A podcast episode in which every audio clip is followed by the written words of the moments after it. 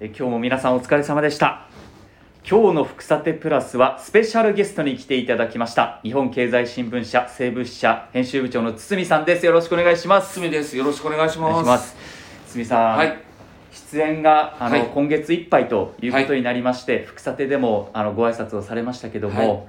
これまで考えると、はい。2019年のはい。7月にあの最初 VTR で出ていただいて、はい。その後福さてにはこの間何回ぐらい出られたんですっけ？え結局。私あの実はですねあのまあこういう節目を迎えるにあたって全部数えてみたんですね。はい。えーそしたらまあそのお VTR での出演とかも合わせると、はい。お今日の放送で120回目と。120ちょうど回えお世話になりました。結構いや。数ありますね。いや自分でもびっくりしたんですけど、あのよく、まあ、自分で言うのもなんですけどよく出たなと。まあ、だ 出していただいたなと。いえいえ。ええあの感謝してま。す。す、はいレギュラー出演というのは2021年の2020年ですね。20年ですね。20年の3月27日はい。からずっとあの、はい。レギュラーで週1以上出ていただいて、はい、あの120回そうですね。かなりの数ですけども、はい。まあ、今日の「福さてプラス」ではですね、はいあのオンエアではなかなかこう時間の制限もあるので喋れないことってたくさんあったと思うんですよなるほど。そこをちょっと堤さんの素顔も皆さんにちょっと知ってもらいたいなと思って、はい。それでちょっといろんな話していきたいなと思っはいてます、。ありがとうございます。ちょっとまずいきなりプライベートの話を聞きたいんですけどおっと。来られあの福岡に来られたのはいつになるんですっけ、えーとですね、2019年の4月1日付はい。で、えーこちらの西部支社編集部というところにの編集部長として来られて、はい。だから丸々3年間福岡にいたわけですよね。はい。こう福岡でいろんなところ行かれたと思うんですけど、はい。福岡での思い出って何ですか？そう一番のですね。あの最初の1年はそのコロナがまだ、えー出てくる前でしたので、まあ、なるべくいろんなところに足を運びたいとい。うことで、まあ、でも一番印象に残ってるのは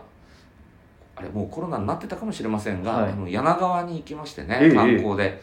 であの船に乗って、えーうなぎを食べてという素晴らしくオーソドックスな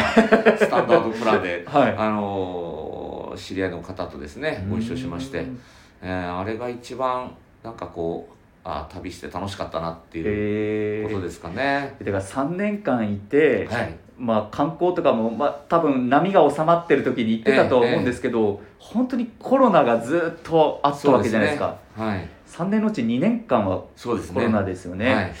なかなかこう行きたいけど行けないみたいな思いもあったんじゃないですかそうですね。あの県内もそうですし、あの私が担当しているのは沖縄まで、はい九州全域なんですけれども。えーその各地に行くっていうのも、まあ、あの仕事としてあるわけですがええ。それもなかなかもうこの、え3年のうちのお2年目3年目ですね。このはい丸々2年間はほとんど、えー動きが取れなかったということで、えー九州を満喫しただろうと あの東京の知り合いにはよく言われますが、ええ。ーいやいやそんなことはないんだと、は いあのーやっぱりコンビニのねあのお弁当とかでうん。しのいでることも多かったし、あの私単身赴任だったので、はいあのそういう意味では、えー東京の生活とあんまり変わらないんだよねというふうにうんあの話したこともありますが、まあ、それでもねやっぱり人が温かいなっていうのが福岡の印象で、えーはいはい。もうあの居酒屋さんとかあのランチ食べに行ってもですねはい。もう驚くほど嫌な思いをしないですね。えーあの東京ってやっぱりなんかあの殺伐としてるっていうか、はいはい。この人も二度と会わないだろうなみたいな接客を。そんなことあるんですか？お店の人がしてきますけど、へー。あのやっぱりこちらの方っていうのは本当になんかもう前から知り合いだったのかなって思うぐら、はいいはい。あの温かいなと。それがでしかも美味しくてね、はい。安くて、えーまあ、そういう意味ではもう本当に暮らしやすい街だと思って、残念ですね今日。あの、うん堤さんにはもちろん福さてでの解説もしていただいたんですけど、こう皆さんがあまり知らない一面で言うと、はい。あの曲を作ったりはい。歌ったりえーこういったこともされていて、はいどうですか？福岡に来て来られ福岡に来られて、ええ。コロナ禍になって、はい。家にいる時間も長くなったと思うんですけど、はこう作曲の方はどうだったんですか？えーこれがですね 人間ってやっぱり時間があると怠けてしまう。木戸さんにも思い当たるところあるかもしれませんがはい。あのーえー一つはですねやっぱりええ。あの、そうは言っても単身赴任なんで、ええ。やっぱりあの洗濯したり掃除したりご飯のこと考えたりっていうそのいわゆる家事の部分、うん。これが結構やっぱり慣れてないせいもあって大きなウエイトを占めていて、はい。ちょっとおいい曲作れるかなと思って始めてももうあもう4時だからそろそろ買い物行かなくっちゃみたいな。えーこれがねやっぱりなかなかこうクリエイティブな、は作業をする上では実はちょっと障害になって、あそうなんですえね、ーなのでなんかこうきちっと完成形まで持っていくっていうのはなかなか難しかったかなと、うん。まあそれでもあのいろんなこうなんていうんですかねその録音のための勉強みたいなことはちょっとこう、本を読んで、まあ、これは草手の中でもえご紹介しましたけどそんな時間もあったので、えうん。まあ、そういう意味では、えー充実した部分もあったということでしょうかね。実際こう引っ越しの準備されて荷造りもされると思うんですけど、ええ。はい。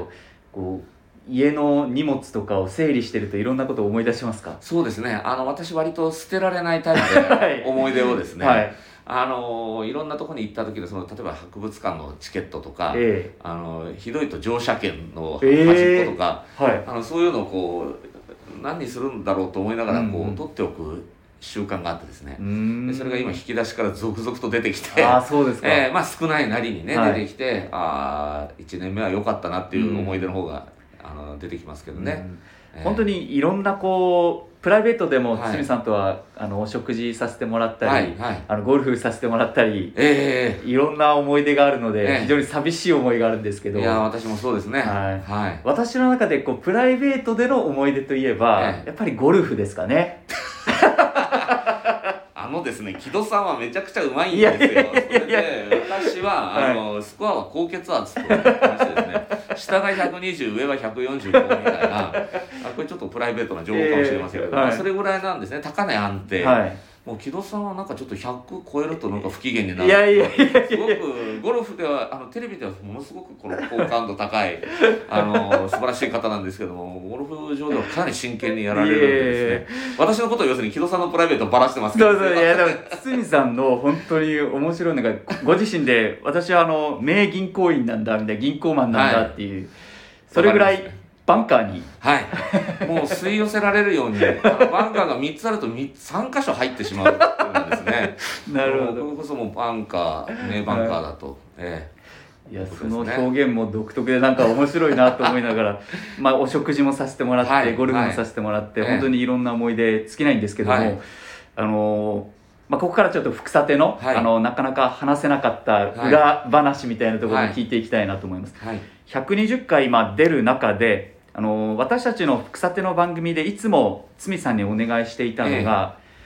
堤さんはこのニュースに対してええ。どう思ってますか、どうすべきですか？っていうこうちょっと答えを導いてもらうようなところをフリップにはい。書いていただいて、い、つもあの表現してもらってました、はい。例えばあの直近で3月14日の放送ではこう JR 九州と西鉄の鉄道事業の今後の在り方ではい。こうフリップで3社で議論をと、はいもうもっとその自治体あの住民それから事業者ではい。議論をしていくべきだみたいな形で、こう堤さんなりに考えをまとめてもらってましたけど、はい。はい。あれ考えるのとやっぱり結構大変でしたか？そうですね、まあでもなんて言うんでしょう。新聞で言えば見出しみたいなものかなとあのーここをお伝えしたいと見てる方にですね、あこれが私の言いたいポイントですということで、あのーそのテテーマというか各文言自体のその絞り込みはあのまあ木戸さんとこう、はい。あのーディスカッションをしていく中でまあ大体こんな感じかなっていうのは割と浮かんでたんだと思います。へで課題はですね、はあの文字ですね。い 文字？文字ですか、私はですね、はい。このもう子供の頃から字が汚い汚いと言われて はい。で新聞記者になってもあの新聞ってあの活字ですし、ええええ。あのパソコン、ね、ワープロで打てばあの綺麗に出てくるので、はい。その自分の字の汚さっていうのをこう世間にさらす必要のない仕事というところに この仕事の良さがあると思っていたんですが、はこのテレビにあの出てくださいという話をいただいてあのそれ自体はともかくこの「毎回フリップです」ってこう木戸さんに言われた時の、えあのなんて言うんでしょう心理的な 負担というかですねああ今日もフリップ書くのかってこうテレキューさんに向かう時に、はい。あの気が重くなる一番の理由はあのフリップのその書く作業。なるほど。考えることではなくて、え書く作業でしたね。実際そうですね。なんかいマジックでいろんなことを書いてもらいましたけど、やっぱり文字を大きく書くとか、はいああの結構難しいんですかね？いやあの木戸さんとかね本当あの習字習ってらっしゃったんでしたっけ、はい。はい、本当に達筆で綺麗に書かれてこうお手本をまずあの周りの方に書いていただいてそれを真似して書こうとするんですけど、はい、全然まず同じにならないしあの字の大きさがとにかくひらがなと漢字とカタカナとバラッバラなんですね自分で見ても。あと右に上がってったり左に下がってったりとかですね、なんかとにかくその平行感覚もないので。あの本当にあの視聴者の皆様にお見苦しいフリップをたくさんお見せして120回お見せしていることになると思うんで、あのこここの場を借りて あのお詫び申し上げます。いやいやいやいやお詫びなんてもうそんな思ってる方いらっしゃらないと思うんです。いやいや。本当にいろんなこう切り口で、はい、いろんなニュースに対して、ええ、アンサーを鷲見さんなりに考えて出してくださってたと思うんですけど、やっぱりあの先ほども話にもありましたけど、はい、この福さてに出てもらった2年間の中で、ええ多くを占めていたニュースがコロナ、ね、新型コロナのニュースだったと思うんですよ。はい、あの私なりに感じたこととして、はい、例えばこう緊急事態宣言、はい、福岡県の服部知事が要請したけど、国がなかなか出してくれないとか、そういうこう服部知事はもうちょっと速やかに発令してほしいなこんなことを求めてるんだけど堤さんこういう判断についてはどう思われますかって言った時に、その副査定で今まではなかったその政府の判断とか、はい東京の動きに対して知事がどう考えているか、うん、これをその福岡のニュースに落とし込んで、はい、堤さんがこの知事の判断は正しいと思うとか、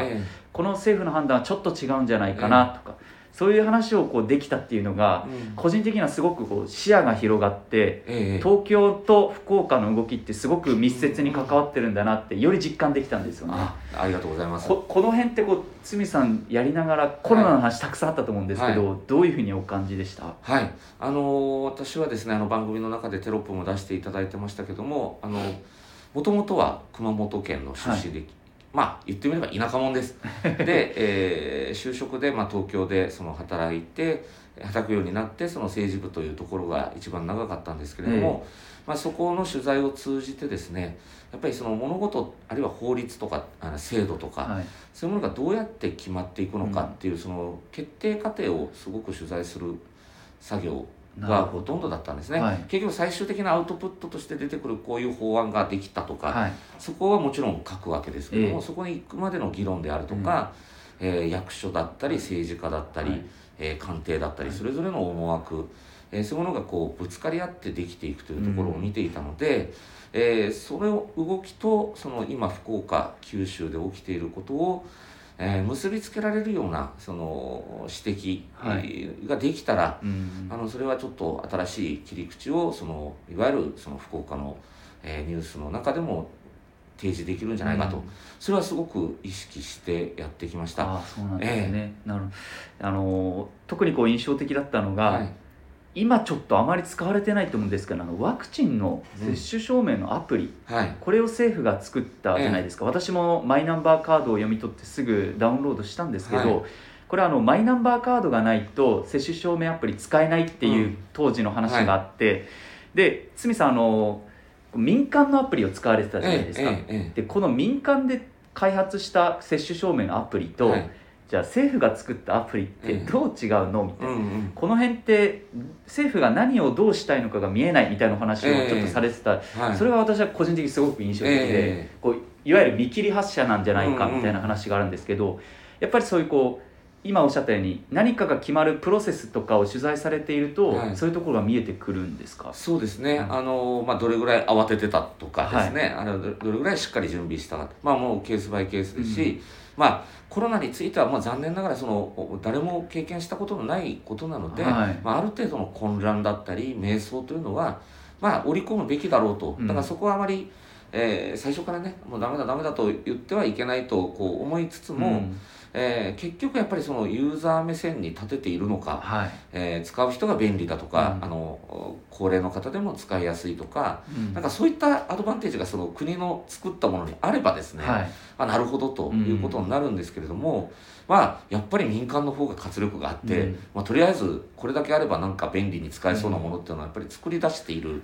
状況片方である中で、はいやっぱりそこっておかしいんじゃないのっていうようなことをやっぱり指摘したくなった。ので、うん、その話をした記憶がありますね。えー、いや実際その見てる人からすると、はい、そういうこう家庭とかってあんまりわからない部分が本当にさっきもおっしゃったとおり、はい。なのであ私も確かにそう言われてそうだなと思って、えー、結構いろんな政府の動きとかに対して堤さんからいろんなポイントを解説してもらったり、指摘をしてもらったのでなんかそういう目線で今後もニュースをちゃんと伝えていきたいなっていうのは、はい、えー、あの堤さんが離れられてもですね、はい、あのちょっと私も積極的にやっていきたいなとそう言っていただけると嬉しいですね。はい、はい。それであの福さての出演にあたっては、はい、もちろんそのスタジオに出てもらうのもそうなんですけど、はい、例えばあのワクチン接種1回目接種した時に、ええ、堤さんにあのあれ2021年の7月5日だったんですけど、はい、放送はですね、ええ、1回目接種後の副反応を自撮りで、自分であの、はい、体調の変化を記録してもらうっていうのをやったんですけど、ええ、あああいうのはどうでしたか？いややっぱりあの木戸さん結構過酷なことを求めてくるなと。あの1回目なんで副反応ってどうなるか割とまだ情報がなくてそうです、ね、みんなビクビクしてたと思うんですよね、え、私一人暮らしですから、はい、もしあの起き上がれないぐらいひどい目にあった時にこの自撮り命令っていうのはあのちゃんと実行できるんだろうかと。でもあのやらねばならぬのではないかと思ってですね。翌週の月曜日に放送したいという。そうなんですよね。でビデオカメラをポコンと渡されて、でまああの思ったより、まあ、結論から言えばファイザーの1回目というのは、はい、あの副反応はほとんどなかったですよね、はい。ですがまあ分からないことなのでであの自分で三脚立ててですね。あの自分でこう画角も調整してやってみて、いや面白かったですけどね、であのー、最初木戸さんのオファーって確か6時間ごとに取ってくださいあそうですそうです。だから今でも覚えてるんですけど、接種後6時間後、ええ、12時間後、え18時間後24時間後みたいな感じで、えー、これ全く私のこと考えてないなと思って私ね お昼の2時に打ったんですねあの日、はいはい、えそうすると6時間後って夜の8時ですよね、はい、まあこのぐらいなら晩ご飯食べてるからいいんですけど、はい、12時間後って夜中の2時じゃんと。夜中の2時に目覚ましかけてあのなんかこう寝ぼけまなこで自撮りしろと、はい、えー、で自撮りだって別になんかこうねパジャマで出るわけいかないだろうから、はいはいそうすると俺は夜中の2時に着替えるのか これとか思ってそこだけはちょっと陳情して確か夜中の2時だけは勘弁してくれと。あのお伝えしたんじゃなかったかと、はい、そうです。だから結局6時間後に夜8時に撮ってもらって、ね、翌朝、おはようございます」っていう形で撮ってもらって、ね、24時間後も撮ってもらって、いやこういうふうにこう出演する以外のスタジオに出る以外の、はいいろんな協力もしていただいたなと思って、ね、でもね勉強になりましたね。であのやっぱり人間ほったらかされると工夫するっていうのが ありましたね。あれは申し訳いやいやいやありませんでした、あのただ同じところに三脚固定しておいてソファーに座って撮ってるので、はい、あの見てる方に時間の経過が、まあ、外がなんとなく明るいとか暗いとか分かると思うんですけど、時間の経過が分かりにくいんじゃないかと思ってこれはあの自らいい判断だったと自負してますけど、うん、あの T シャツをですね、はい、毎回変えたんですね。ああ撮るたびに。撮るたびに。なるほど。であ変わってるとあでも毎回変えると変なんで、はい、あの昼間撮ったよっていうところから夜に向かうところは同じ T シャツにして、翌日ですっていうところは変えるとか。時間の経過を洋服で分かるようにしたそうですそうですです、えー、これでちょっとあの見てる方の理解が助けられるんじゃないかというようなことですね。まあ本当にあのあの日だけは自分を褒めてやりたい。2021年7月5日放送分ですね、えーえ。ー、本当に。だから何日か前3日ぐらいに言ったんですかね。そうですね。はい、はい、いやでも本当そうですね。こう振り返るといろんなフリップの話もそうですし、えー、自撮りの話もそうですし、はい、あとやっぱり堤さんと実際に番組をやるようになって私はやっぱり今までアナウンサー同士でしか、あの番組をすることがなかったので、解説者とやるときに、必ず出てくる問題っていうのが、尺時間調整、これが、やっぱり難しいなと思ったんですよ。で、まあ、今はもちろん慣れましたけど、当時はやっぱりリハーサルで例えば1分押しとか言われた時に、どう削ろうかな何を削ろうかなとか。その辺はどうでしたか実際堤さんもやってみて。いややっぱりあの紙の新聞電子版だとですね、はい、その行数はこれぐらいにしなさいっていう制限はあるんですけど、えー、まあ、多少そこには遊びがあって、えー、あの収容できるんですけどテレビの場合はね本当にもう時間がああのおっしゃったらあの CM に入っちゃうようなことだって起こり得るでしょうし、はい、あのこれが一番生放送ですしね、はい、そこが一番私も大変でしたかね。なるほど。で、まあ、ちょっとあのあ焦り始めちゃうんですね。あの、はい、こうあれは何とおっしゃるんですか、ね、えっと、フロアディレクター。FD って言われる人が。さんがあのあと何秒っていうのをこう、示されるんですけども。指がですね10秒前から指がこう動き出すんですね、もうあの指が動くともう思考が止まるっていう感じで もう早く木戸さんに早くもうボールを渡して、はい、あの私は楽になりたいと。あのそれだけを考えて、えー、よく私例えてたのはね、はい、火のついたあのこう導火線付きのボールを、はい、がこう木戸さんに早くポンと渡して、火の玉が。楽になろうと火の玉を渡したからねと、でもちょっと時々火の玉返しが。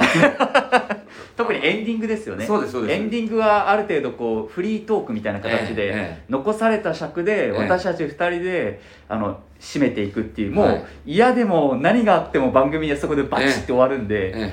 その時に確かに堤さんがちょっとこう早めに返してきた時に その火の玉を投げ返すっていう。あの投げ返された時は本当にやっぱりうわどうすればいいんだろうってやっぱり思いますよね。しかも指はどんどん目の前で折られていくわけですよね、ね、しかもこう、うん、楽しい話っていうよりも割とこう硬派な、ね、あの世界情勢とかコロナの話が多かったので、え。ええかなりあれはご苦労かけたかなと。いやいやでも本当にその尺の世界で、はい、テレビって皆さんその仕事されてるのに本当に感心しましたね、うん、毎回まあ当たり前とおっしゃるでしょうけど毎回ぴったり、はい、えー、仕上げていかれるっていうのにもう本当に驚いてました、はい、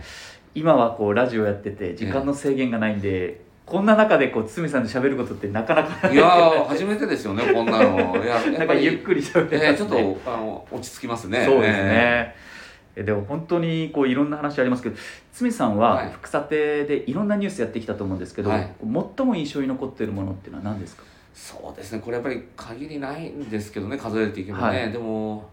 やっぱりコロナであのちょっと過去の放送を振り返ってみるとやっぱりその私自身のその出演のスタイルがスタジオでやれれば一番いいんですけども、うん、やっぱり緊急事態宣言になったりマンボウになったりすると、えー、別室からだったり、はい、自宅からのリモートでやらせていただいたりとかですね、はい、本当にやっぱりコロナにこう振り回されてきた、うん、えー、それをまずその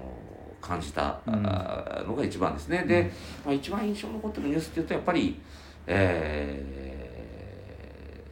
安倍さんから菅さんに変わった人が確か私当たってたんじゃないですかね。はいはいはい、なんか不思議と政局の日に割と当たって、はいはいはい、だから、えー、菅さんになる時も確か見送りましたし、はいはい、あの見ましたし、はい、あの解説したと思いますしその後菅さんがあ菅内閣が倒れて岸田さんになる時も確か解説をさせていただいたと思います。うん、2年なのに総理がこんなに変わっていいのと、えー、あのしかもコロナ禍で、ね、そうですね。ある種緊急事態非常事態の中で、うん、リーダーが次々と変わっていくことを、まあ、お伝えした、はい、まあ、これが、まあ、コロナとももちろん関係してるわけですけども、はい、やっぱり、えー、ここが一番印象的だったですかね。なるほど、うん、実際そのいろんなこう判断があってやっぱりこうコロナで政権が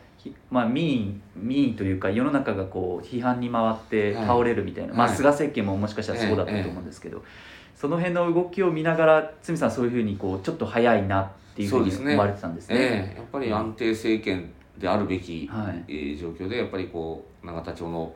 えー、論理だったりで、こうトップが変わっていくとい。うことを、まあ、永田町で見ていると割とこう中のこう権力闘争をこう見がちなんですけど、やっぱり福岡に行ってそれを見ているとこんなことされて僕たちの生活町の皆さんの生活はどうなっていくんだよと、うん、そんなことやってる場合かねっていう感覚をやっぱりあの街を歩いててもいろんな人からそういう話を聞きましたし。はいあのやっぱりそういう目線でより実感できたっていうのは私にとってもプラスだったですね。はいうん、あのかつては総理版もされてたと思うんですけど、はい、ここまでそのコロコロ変わると言いますか、ええ、短期間で変わるっていうのはあんまりなかったいやいやあの日本の政治の特徴として、まあ、あのかなりその私があの政治記者になってからの92年以降っていうのは、ええ。えー、かなり短命政権が続いたんですよね。はいはいなのであのこれはまあ日本の特徴でもあってあの私が見てて一番長かったのは小泉さん。5年だったですかね。うん、私社会人になってずっと安倍政権だったのでなんか安倍さんのイメージが強いんですけど、うん、確かにその前はコロコロ、前っていうのはやっぱり相当変わっていったし、小泉さんの後も、えー、あれも1年ぐらいでどんどん変わっていったんじゃなかったですかね、えー、なかなか安定しないっていうのが、まあ、日本の政治の特色だという分析もある中でただ、ね、平時ならいいんですけど、えー、これだけの危機が訪れている時にこんなことでいいんだろうかということは感じながら、あお伝えしていた気がしますね。本当にこういろんな話が尽きないんですけど、はい、いろんな思い出がもちろんあると思います。はい、で堤さんこれからその移動、まあ、転転勤されるということになりますけど、はい。ええ、次はどこになるかっていうのはもうお伝えしても大丈夫なんですか？これはもうあの発表になってるので問題ないんですが、はい。あのちょっと説明が難しいんですけどね、はい、監査役室っていうところに、ええ、全くこの取材とかと関係ないセクションに移動することになりまして、え、まあ、あの企業というのはまあもちろんあの自分たちのまあ利益を最大にし、はい、かつ自分たちのその果たすべき役割をどうあの適正に果たしていくかと、はい、我々メディアで言えばいかにその正しい情報を早く、えーうん、えー、読者あユーザーの方にお伝えするかっていうのがもう第一命題なわけですけども、うん、えー、その何て言うんでしょう運営というか経営がその正しく適正に行われているかというのを外部監査役あるいは内部にもい,、るんですけども、はい、この監査役という人たちが経営をチェックする、はい、でこのチェック作業のお手伝いをするような仕事なんですね。なのででこれはまああの日経本社だけではなくて日経のグループのことも見ていくというような仕事のようなので、はい、あのまたその、まあ、テレビも含めてですけどメディアが、えー、一段とそのインターネットとの競争であるとか、まあ、厳しい時代に入っていく中でどうやってその生き残って勝っていくのかということを我々は追求していかなきゃいけないと。でそのために、えー、やっていくいろんなその施策が、はい、えー、なんていうんでしょうその法に触れるとかですね、はい、ルールを逸脱するとかそういったことがなくきちっとやっていく、うん、そういうチェックのまあ、チェックする方がその監査役なので、はい、まあ、私はそのあのお手伝いを。するような仕事のようです。えー、今は編集部長から監査室長に、はい、監査役室長監査役の室長になられるということですね。はい、すね。なるほど。もう本当残りわずかですね福岡での生活そうですね。もうこれで、はい、えー、残り1週間切ってしまいましたので、えーえー、もう寂しいですけれども、まあ、とにかく毎日、はい、あのお昼と夜はあの地元のものを食べて、はい、えもう一日たりともあのお弁当なんかにしないぞと、えー、固く誓って、はい、えー、あと数日過ごしていきたいと思いますけどね。はい、あの福さてにですね、はい、120回出ていただいて、はい、まあ、いろんなことを感じながら放送されてたと思うんですけど、まあ、私たち、はい、それからあの視聴者リスナーの皆さんに、はい、これからのその副査定どういうふうになってほしいか、はい、こうちょっとその辺の思いも含めて最後にお願いしていいですか？はい。ありがとうございます。えーと、2年間にわたって、えー、副査定でコメンテーターという仕事をやらせていただきましたあの、もうほとんどコロナの感染拡大の状況、まあ、繰り返していく状況と重なる中で、えー、まあ心がけてきたことはあ、まあ、本当にほっとくと暗いニュースになってしまうので、うん、えー、何かそこにそのもうちょっとこうすれば良くなるんじゃないかとか状況が改善するんじゃないかという、えー、ヒントみたいなものを提示できるようなことがお伝えできないかと思ってやってきました。でコロナはまたこの後どうなっていくか分かりませんけれどもまああの、福岡ってやっぱり、あの、元気のある街ででサービス業も多くてコロナのダメージも大きいんだけどみんななんとかそこから立ち上がろうという動きこれも草手で、えー、再三取り上げてきたことです、えー、きっと、まあ、出口は見えてくるでしょうし、えー、まあ、あと、まあ、気になるのは国際情勢が一段とその不透明になっているとロシアのことも含めてですね、はい、ありますけども、まあ、やっぱり福岡という街のパワー人のパワーでえー、この難局をですねきっと皆さんが乗り越えてくださるだろうということを、まあ、あの東京に離れてはしまい離れてしまいますけれどもあのそういう福岡がますます元気になっていくことを祈ってますし、はい、そういう元気なニュースを福さてがもうなんか暗いニュースほとんどないね、はい、いうような日が一日も早く来るといいなと思います、はい、あの福岡のことをもう本当に福岡のファンに私3年間でなりましたので。えー、ずっと応援していきたいと思っています、はい、本当にありがとうございました。ありがとうございました。本当に2年間ありがとうございました。こちらこそありがとうございました、はい、木戸さんますます頑張ってください、はい、頑張ります。あの、もしあのまた帰ってきたらですね、ええ、ぜひゴルフに行ってその時、あのバンカーがないところで選びますんで。バンカーないとこないでしょ。ないですね。ないですね。少なめでお願いします。少なめのところを選びますんで、ええ。またちょっとお食事も共にさせてもらえればと思いますので、ねえ。本当にありがとうございました。本当にありがとうございました、はい。これからもまたよろしくお願いいたします。はい。えー視聴者の皆さんもありがとうございました、はいありがとうございました。それでは皆さん失礼いたします。失礼します